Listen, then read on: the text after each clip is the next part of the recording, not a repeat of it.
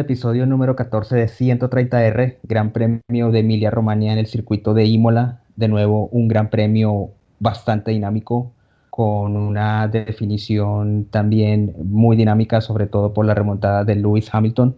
Muchas, muchas cosas de qué hablar, además de las incidencias del Gran Premio, también la cancelación del Gran Premio de Canadá, el ingreso del Gran Premio de Miami que se estaría dando para la temporada 2022 y muchas otras cosas más. Así que a todos ustedes bienvenidos, de nuevo gracias por escucharnos y por supuesto también bienvenido Daniel y cuáles son sus primeros comentarios del Gran Premio. Hola Mauricio, pues ha sido un Gran Premio emocionante. Creo que el hecho de que haya, cuando hay lluvia siempre todo se aprieta. Fue muy interesante.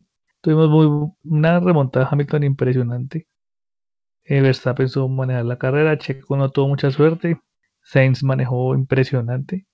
Entonces fue una buena carrera realmente y pues Norris llegó al podio, entonces es como que se va viendo un poco, no sé si el tipo de circuito, la lluvia, pero pues estuvo más apretado en ciertos momentos. Siempre hemos dicho que la lluvia pone en su lugar a los pilotos, ¿no? Cuando hay lluvia, un piloto que no tiene una muy buena herramienta puede sacar algo de la galera o viceversa, un piloto que tiene una muy buena herramienta puede cometer errores, como el caso de Checo Pérez, como el caso de Russell, que también cometió un error garrafal con, el, con este accidente de Valtteri Bottas. Partían, bueno, se hablaba además de que el día domingo iba a llover, efectivamente así fue, minutos antes de eh, la partida. Sin embargo, cuando ya cuando arranca ya el Gran Premio de la carrera, si bien no estaba lloviendo, el circuito estaba mojado, no tanto para lluvia extrema, sin embargo hubo tres pilotos que sí se aventuraron a ir con coma de lluvia extrema. Estos fueron Ocon, Schumacher y Mazepin. Gasly también se animó a ir con lluvia extrema y no le funcionó mucho porque empezó a hacer un tapón impresionante. Pero los otros autos fueron con la llanta verde, la llanta intermedia, que era la que estaba funcionando y la que funcionó hasta cuando ya el circuito empezó a secarse. Fue una partida mm, muy interesante, una gran partida de Verstappen, quien de inmediato toma la posición, el liderato. Hamilton hizo lo natural, lo que había que hacer, que era ir a, ir a cubrir al segundo lugar, que era Checo Pérez, quien además tuvo, también una vuelta fantástica en quali. Pero pues llegan a la variante Tamburelo, esta chicana, y ya estaba Verstappen liderando, le tenía el auto puesto a Hamilton, quien se fue un poco ancho tocó un poco el bordillo, pero bueno, ahí no hubo nada que hacer. Gran sobrepaso de Verstappen. ¿Cómo ve usted esta, esta arrancada, Daniel? Verstappen arranca muy bien. Es más, eh, en la transmisión decían que prácticamente le aplicó la que él aplicaba normalmente. Después meterse por ese, eh, alargar la frenada y, y casi que sacarlo de costado, porque realmente si uno se pone a ver, Hamilton cubre la primera curva, pero Verstappen aprovecha la estabilidad del Red Bull y lo obliga a pisar el piano que daño una parte del alerón que pues no le afectó mucho, pero lo dañó. No alcanzamos a cubrir o a cumplir la primera vuelta y ya hubo la salida del safety car. Bueno, de hecho la lluvia es sinónimo de safety car. Eh, la Tiffy, la Tiffy un toque que tuvo con, con Mazepin. Vi varias veces la reiteración y pues no considero que Mazepin haya tenido la total responsabilidad. Además que las condiciones de la pista no eran óptimas y bueno, aquí vino el safety car Además que Schumacher también perdió el alerón delantero, tuvo que también entrar a boxes a cambiarlo y tuvimos que esperar varias vueltas hasta que la carrera se reanudara. Imola es un circuito muy angosto de aquellos circuitos de los 60, los 70, los 80. Son de esos circuitos viejos, no son de esos circuitos diseñados por Tilken que pues algunos o la mayoría son bastante anchos y allí se hizo casi imposible el sobrepaso salvo que empezaran a llegar los errores, como empezó a pasar con el tema de Checo Pérez, por ejemplo, que durante el safety car tuvo una situación de salida de pista, perdió dos posiciones y luego fue a recuperarlas. Pues por reglamento no se puede y allí vino la sanción de 10 segundos y aquí empezó a ir cuesta arriba el Gran Premio para Checo. ¿Cómo ve usted esta carrera de Checo partiendo segundo, pero que lamentablemente no pudo tomar el liderato? El circuito no lo jugó a favor, la falta de experiencia con el auto tampoco. Pero sí siento que decepciona un poco. Esperábamos un poco más de él. O sea, al transcurso de la carrera uno dice, bueno, no necesita ganar todavía, pero sí por lo menos conseguir puntos. Y más como se desarrolló la carrera que hubiera podido subir buenos puntos los Red Bull con la salida de botas. Pero bueno, no, no fue una buena carrera, esperar a la próxima a ver si en un circuito un poco más ancho y ya con la experiencia que tiene de dos grandes premios, pues pueda mejorar. Igual el sábado, pues mostró mucho potencial y tanto así que se le gana a Verstappen que no le ganaban desde hace, desde 2019, casi en Canadá, si no estoy mal. Entonces es buen presagio, pero le falta concretar. Hay que concretar, hay que sumar porque si no, no sirve nada. A pesar de todo este tema de la penalización de 10 segundos, igual él se, se mantuvo cuarto, digamos que allí estaba minimizando los daños, pero luego empezaron a llegar los errores conductivos. Él se despista eh, saliendo de la variante Tamburelo y termina allí con la barrera de gomas. Afortunadamente no hubo daños en su auto, pero allí perdió muchas, muchas posiciones y allí es cuando empieza a ir mucho más cuesta arriba el Gran Premio. Me uno a lo que usted dice, fue decepcionante. A Checo se le aplaude todos sus aciertos, es un gran piloto, es un piloto que tiene mucha experiencia. Eh, me parece que fue muy, o sea, un acierto de parte de Red Bull el haberlo contratado y lo contratas precisamente para ir por victorias, ir por podios y sumar puntos. Esta era una oportunidad de oro teniendo en cuenta el accidente de Botas y su posterior abandono para empezar a equiparar y a pasar en puntos en constructores a Mercedes, pero lamentablemente no lo pudieron hacer.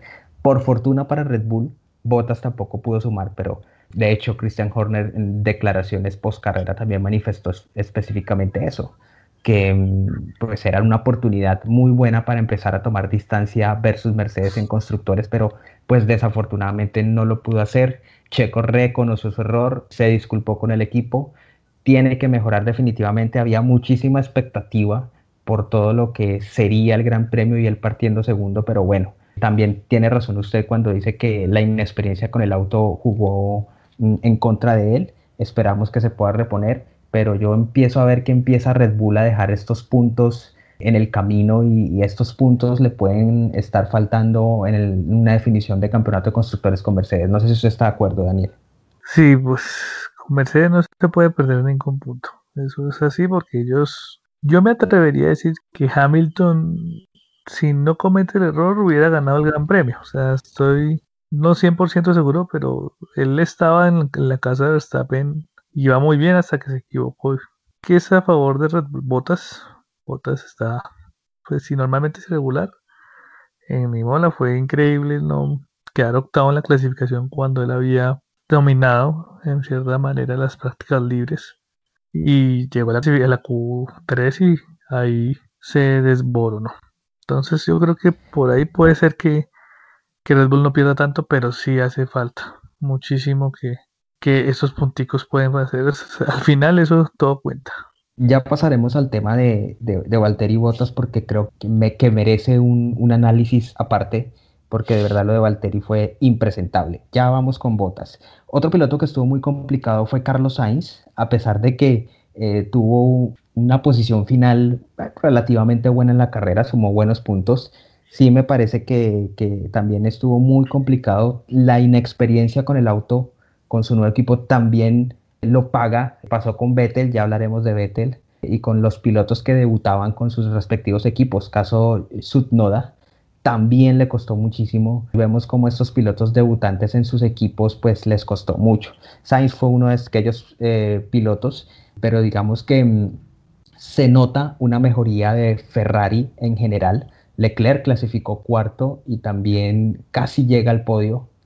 Termina en la misma posición en la que partió, pero en términos generales, muy buena carrera de los Ferrari. ¿Cómo usted vio el desempeño de ellos?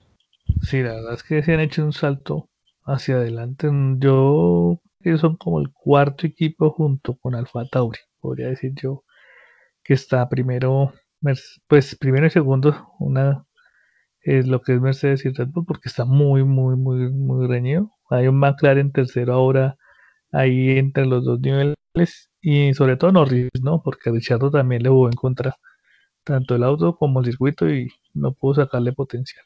Que tiene ese carro que está mostrando Norris. Y viene un Ferrari muy sólido, clasificaron bien y sumaron muy buenos puntos ayer. Entonces, pues es bueno.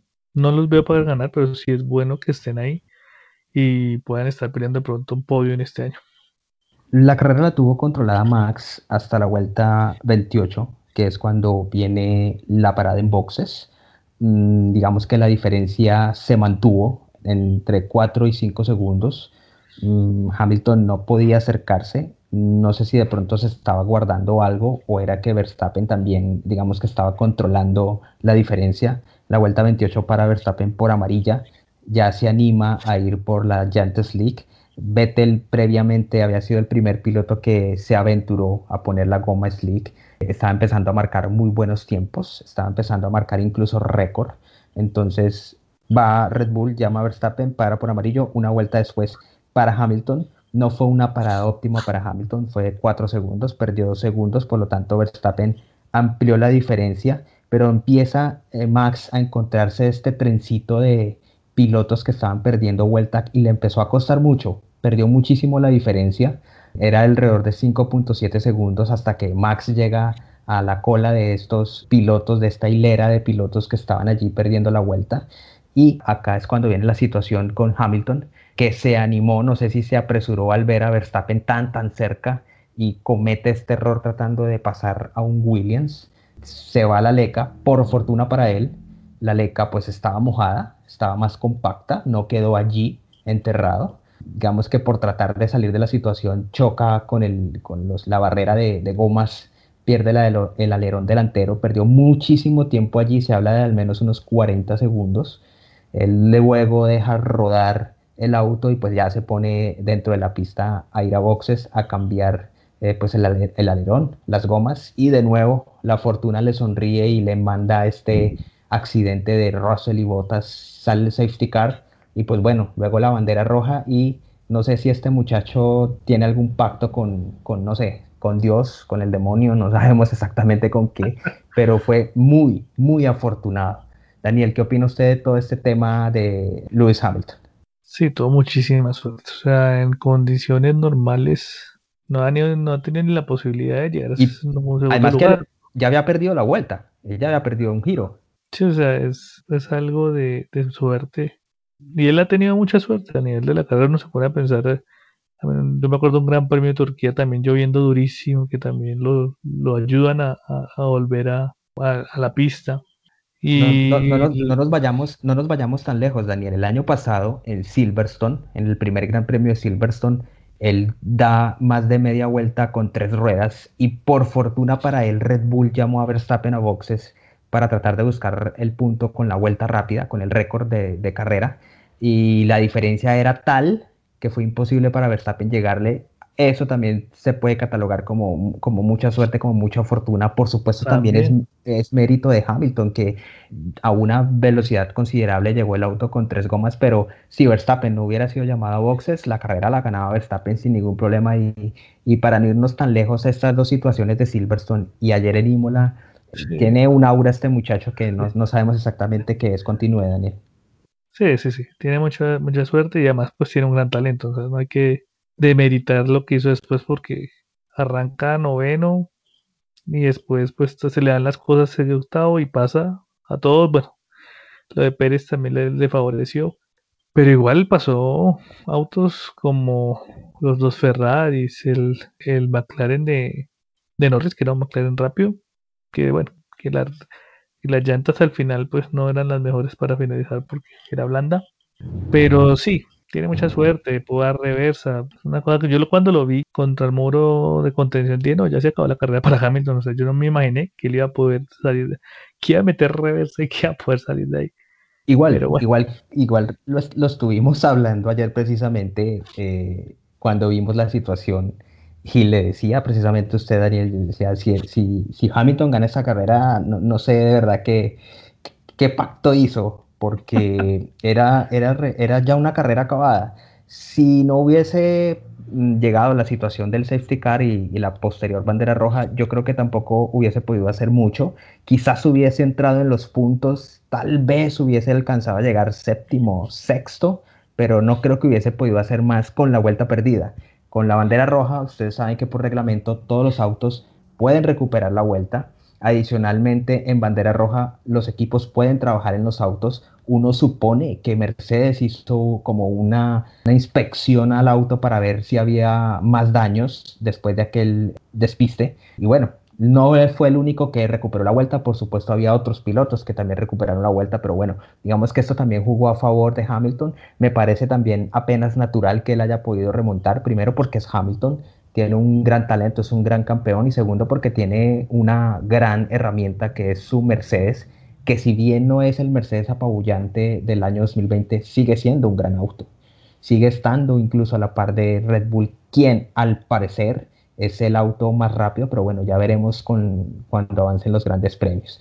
Toda esta situación se dio gracias al accidente de Bottas y de Russell, que es lo, lo que entraremos a, discutir, a analizar si usted me lo pregunta, fue un incidente de carrera, pero si hay que culpar a alguien, yo creo que hay que culpar a Russell, él mismo ya lo reconoció y lo aceptó. Fue un golpe fortísimo, si usted vio la cámara a bordo de Russell, sale disparado como un cohete hacia el pobre Bottas, quien a pesar de que estaba haciendo una carrera bastante discreta, pues no tuvo nada que hacer y la verdad yo exculpo totalmente a Bottas. ¿Cómo ve usted toda esta situación de este choque entre Russell y Bottas?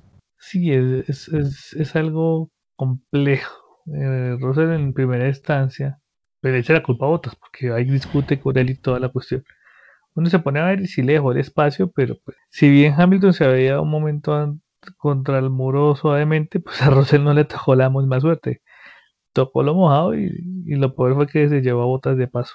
Sí, no, para mí la culpa es totalmente de él, porque pues trata de pasar y pues las condiciones de la pista no, no lo permitían. Ahora, lo que iba a suceder ahí es algo que hay que analizar, ¿no? O sea, él con un Williams iba a pasar a botas con un Mercedes. Sí.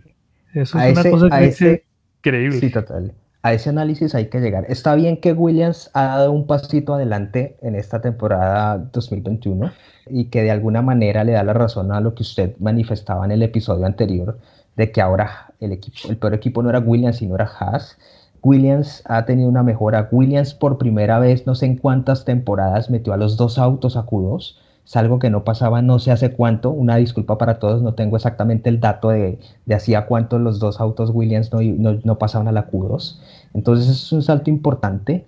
Como lo dije al principio de este episodio, la lluvia pone en su lugar a los pilotos. El piloto que es talentoso, pues lo puede mostrar en la lluvia y allí estaba Russell tratando de pasar a botas por el octavo lugar este muchacho se iba a llevar por primera vez sus, puntos con Williams, ya lo hizo con Mercedes, me refiero a Russell.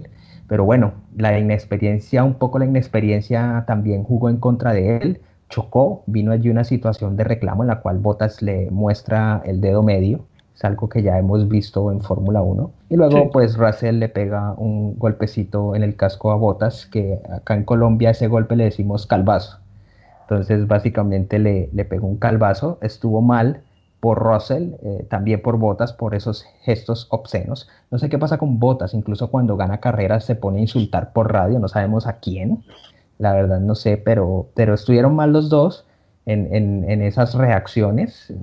Russell ya se disculpó y, bueno, a seguir adelante, pero, pero sí, si ese análisis que usted hace es, es totalmente válido. Russell iba a pasar a Botas estando en un Williams y Botas estando en un Mercedes y también una carrera discretísima de Botas. Tuvo el viernes rodando bien, el sábado octavo clasificó en la cual y muy mal por él y en la carrera ni se diga. Entonces no sabemos si Mercedes eh, se equivocó al, firmarlo, pero quizás el trasfondo es que Hamilton fue el que pidió que Bottas siguiera siendo su compañero de equipo porque pues básicamente pues, no lo reta ni hace absolutamente nada y bueno, esto puede jugar en contra, en, a favor de Red Bull, porque pues sí podría ser un fuerte contendiente en constructores si Bottas sigue estando así de, esa manera. No sé si usted tenga que agregar algo más, Daniel. Sí, después del año no lo va a mostrar y Bottas siempre se ha visto superado por Hamilton una y otra vez.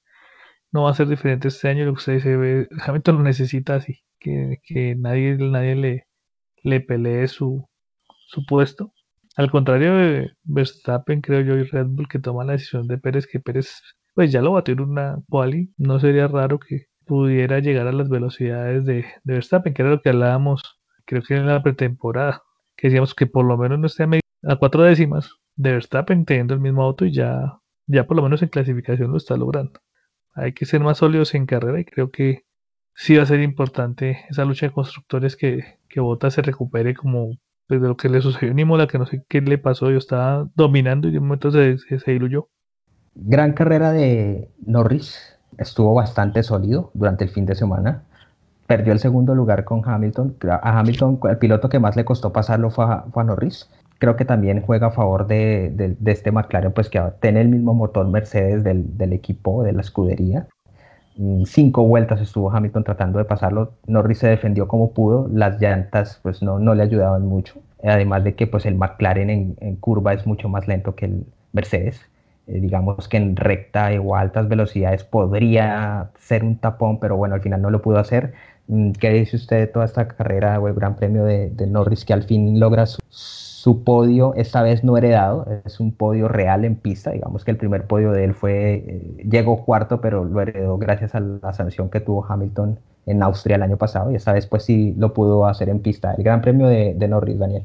Sí, realmente muy bueno, estuvo muy sólido, o sea, eh, cometió un error en quali, o si no hubiera quedado segundo, o sea, hubiera arrancado con Hamilton, creo yo que hizo pues, em, McLaren pues dio un paso adelante con el cambio de motor. Ya venían mejorando y pues eso le da un plus el hecho de tener un Mercedes con motor. Y Norris está muy muy amoldado al carro porque pues nosotros damos la calidad de Richardo, pero pues le ha costado le ha costado poder amoldarse. Cuando Richardo logre amoldarse, creo que McLaren va a ser de esos ese equipo que va a estar ahí detrás de de los dos grandes esperando a ver cuál se equivoca para llegar al podio y quién quita ganarse una carrera. Vamos a verlo. Pero Norris muy sólido, muy joven y muy sólido, la verdad. Estuvo, estuvo muy bien Norris. Ojo con Norris, como usted lo dice, en algún gran premio podrá dar la sorpresa y quizás, dependiendo de cómo se desarrolle la carrera, podría llegar a incluso a una victoria. Esperar a ver. Al final fue victoria para Max Verstappen, victoria número 11 para él en su historial, segundo Hamilton, tercero Norris, ellos completaron el podio, cuarto lugar para Leclerc y quinto Sainz, muy bien los Ferrari, sexto Richardo, séptimo Stroll, octavo Gasly, noveno Raikkonen y décimo Ocon, aunque después hubo sanción para Stroll post carrera y pierde el séptimo lugar y el octavo, el séptimo pasa a ser Gasly y el octavo Stroll, igual suma puntos Stroll. Y Kimi también tuvo una sanción de 30 segundos por un tema del safety car que no, todavía no me queda muy claro, no sé por qué 30 segundos. Y pues perdió esos dos punticos. Ocon va al noveno lugar y Alonso, quien había llegado 11, toma ese punto del décimo lugar. Entonces ahí los dos Alpine sumaron. Mala carrera de Vettel de nuevo. No estuvo fino Sebastián, mm, estuvo penalizado por una situación de reparar el auto, de modificarlo ya fuera del tiempo límite antes de la partida. Salió desde boxes, tuvo penalización de tiempo, mm, no fue una buena carrera de él, aunque si me lo pregunta creo que acá en Imola estuvo mejor que en Bahrein. Y pues esperemos que siga recuperándose y que empiece a sumar puntos, que es lo que todos queremos, y a mostrar el gran piloto que es, porque yo sigo pensando que Vettel es un pilotazo, creo que está ahí en el top 7 de los mejores pilotos de la historia pero sí tiene que empezar a mostrarse porque su compañero de equipo, que es con el que debe medirse, Stroll, está empezando a sumar puntos. Daniel, el tema Vettel. Sí, está fuera de sí, si yo lo, lo veo es como que no ha salido del bache, sigue como muy complicado y pues también las herramientas no se le dan, no, o sea, también es que el auto no ha sido no, no ha sido lo suficiente, no le ha dado lo suficiente. Y, pero Stroll sí, igual lo mismo, o sea, estamos hablando de que él tiene que adaptarse al auto y, Stroll ya lo conoce. Entonces, pues nada, ahí hay que esperarlo, pero sí lo veo como en el bache, que todavía es como si fuera el año pasado y no hubiera pasado, y ya no hay, o sea, sabemos que pero saboteó vulgarmente a Vettel, pero pues ya en Aston Martin no es de la manera que hubo un momento eh, antes del Gran Premio que entendí en la transmisión que todos los mecánicos se volcaron al auto de Stroll para un problema que tenían y por eso Vettel sale de pits. Pero pues en todo caso sí, le falta, no sé, un problema ya más del piloto, de la psicología del piloto. Esperemos que Sebastián se recupere porque de verdad que sigo pensando que todavía tiene para dar mucho más. Si Alonso regresó, Vettel tiene que también estar ahí y haciendo cosas importantes dentro de la categoría. Bueno, al final fue una carrera bastante dinámica, me gustó muchísimo el hecho de que haya un contendiente eh, o un retador alguien que llegue a retar a Hamilton como lo es Verstappen hace que la temporada empiece a, a, ser así de apretada. Si se da cuenta en el campeonato de pilotos solo hay una diferencia de un solo punto y eso porque Hamilton marcó el récord en este Gran Premio de Emilia Romagna en Imola. Y bueno, digamos que eso inclina la balanza a su favor por un solo punto. Esperemos que siga siendo así, pero entonces acá viene la, la, gran pregunta. Usted manifiesta que Hamilton pudo haber ganado la carrera. No sé si hubiese llegado a tal. Quizás Verstappen hubiese podido mantener el liderato y cruzar la meta primero. Pero empezamos a ver que Hamilton empieza a verse bajo presión y cuando se ve bajo presión empieza a cometer errores. La pregunta, Daniel, ¿Hamilton es uno liderando holgadamente sin que nadie vaya a molestarlo o a incomodarlo y es otro cuando ya tiene que perseguir, cuando su rol es diferente, cuando tiene que ir a, buscar el resultado, a, perseguir, empieza a, sentirse presionado y por eso empieza a cometer ese tipo de errores. Sí, sí, evidentemente eso fue, eso fue lo que sucedió. Él mismo lo reconoce que por estar tratando de pasar a todo rápido, comete el error y se va, se sale de la pista y queda ahí. Pero pues después es muy sólido. Pues uno lo va a ver y es súper sólido. O sea, si uno se pone a revisar es cómo recupera posiciones, es impresionante. Sí, tiene un auto mucho mejor que todos los que pasó, pero Botas tiene el mismo y no lo logra, ¿no? Entonces, para, para no, ir tan, no ir tan lejos el mismo auto. Creo que va a ser muy interesante la temporada. Eh, Rosberg lo decía en algún momento, en algún, en alguno de algún artículo que una leí que para ganarle a Hamilton hay que ser muy sólido al principio porque es donde menos sólido es Hamilton. Eso lo decía, hacía la estadística y efectivamente eso sucedía. Sin embargo, este año, pues yo creo que Hamilton ya sabe que no se puede dar el lujo de perder puntos porque, porque Red Bull está muy fuerte. Y Verstappen es un muy buen piloto eso lo demostró. En la partida demuestra que puede pasarlo entonces, sin importar si hay que perder o hay que ganar. O sea, él va por todo y eso está bien.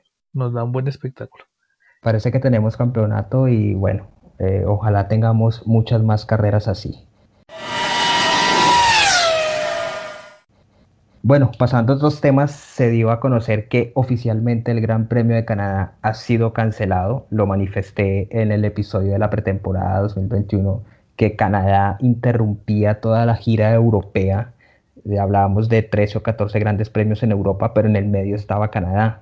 Lamentablemente ya no estará, pero eh, viéndolo, yo estoy viendo la parte positiva, pues ya los equipos pueden seguir en Europa, no van a tener que salir del continente hasta que empiece a llegar la gira eh, asiática.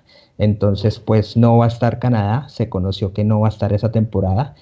Y también se conoció que para la temporada 2021 Miami albergará un gran premio. Es un circuito callejero. Vi el dibujo, pues se ve interesante. A mí la verdad cualquier circuito que sea en las calles me, gusta mucho, me encanta. Yo ya lo he manifestado acá que es la configuración de pista favorita para mí.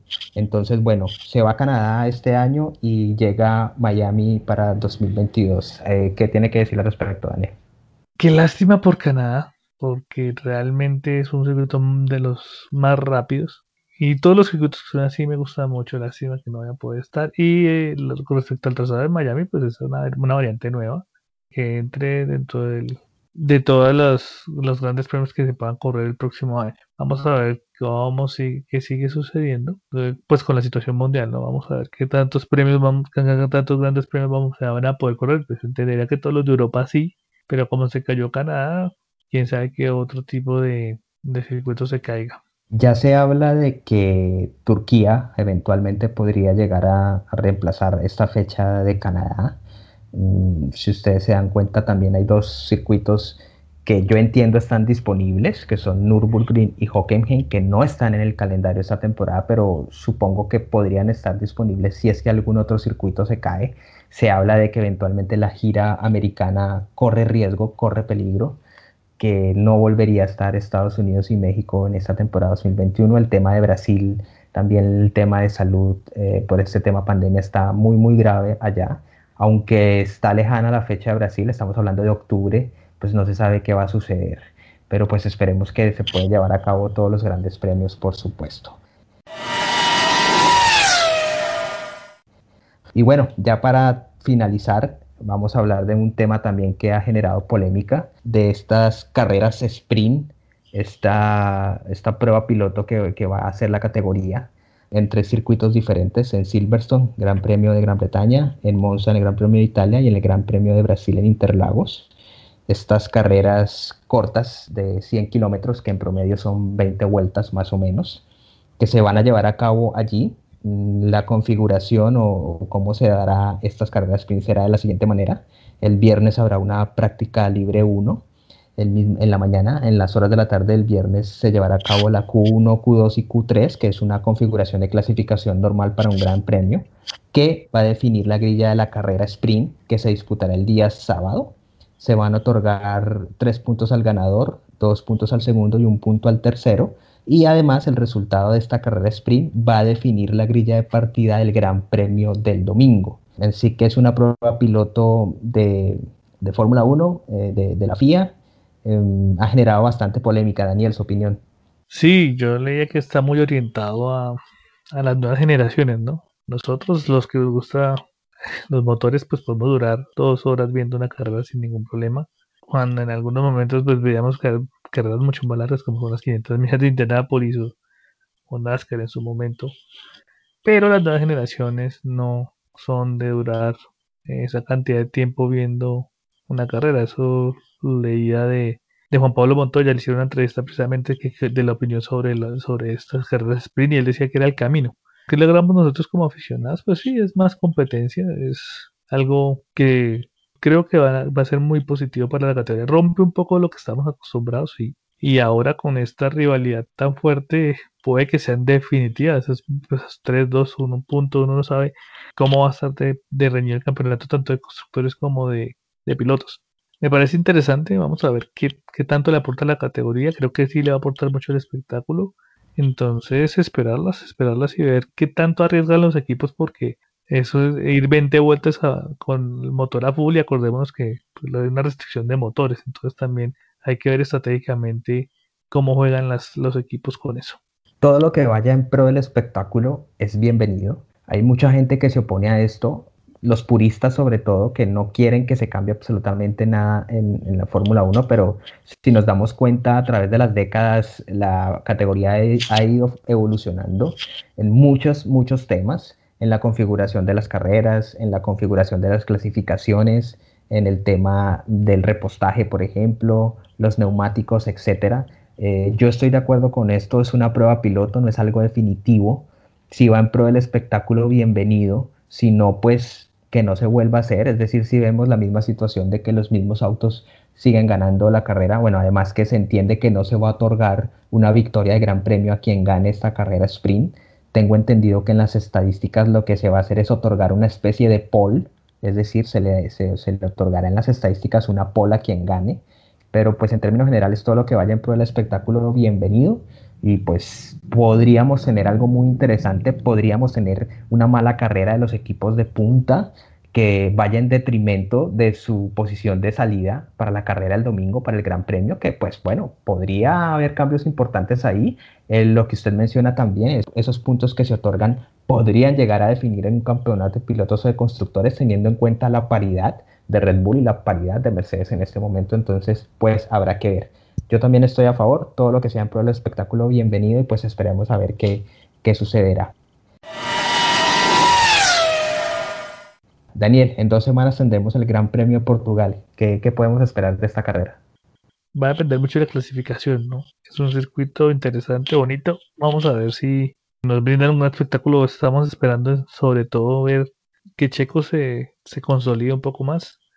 Y la lucha Verstappen-Hamilton, eso va a ser muy interesante. O sea, yo, pues por la, la sensación que tengo es que a ritmo de carrera Red Bull es mucho más rápido pero pues hay que verlo porque no, al otro lado está Hamilton y no es fácil. Entonces, creo que va a ser una carrera muy interesante. Ya no cambiamos nuestro espectro del año pasado, siempre decíamos, no, Mercedes va a dominar como siempre, ¿no? Esta vez creo que va a estar muy, muy, muy, pero muy peleado el Gran Premio entre, entre Verstappen y Hamilton para ser más exacto.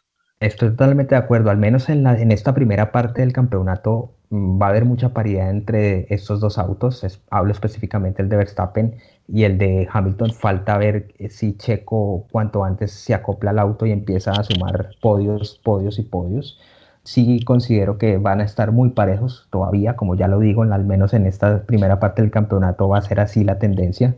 Faltará ver si Mercedes eh, se recupera y vuelve a ser ese equipo dominante. Esperemos que no sea así en pro del espectáculo y bueno, también considero que va a ser un gran premio bastante interesante y pues ya veremos qué sucederá. Daniel, muchísimas gracias a todos. También muchísimas gracias por escucharnos y nos escucharemos en dos semanas para el Gran Premio de Portugal. Vamos a estar. Gracias por escucharnos y solo toca esperar dos semanas para el próximo Gran Premio.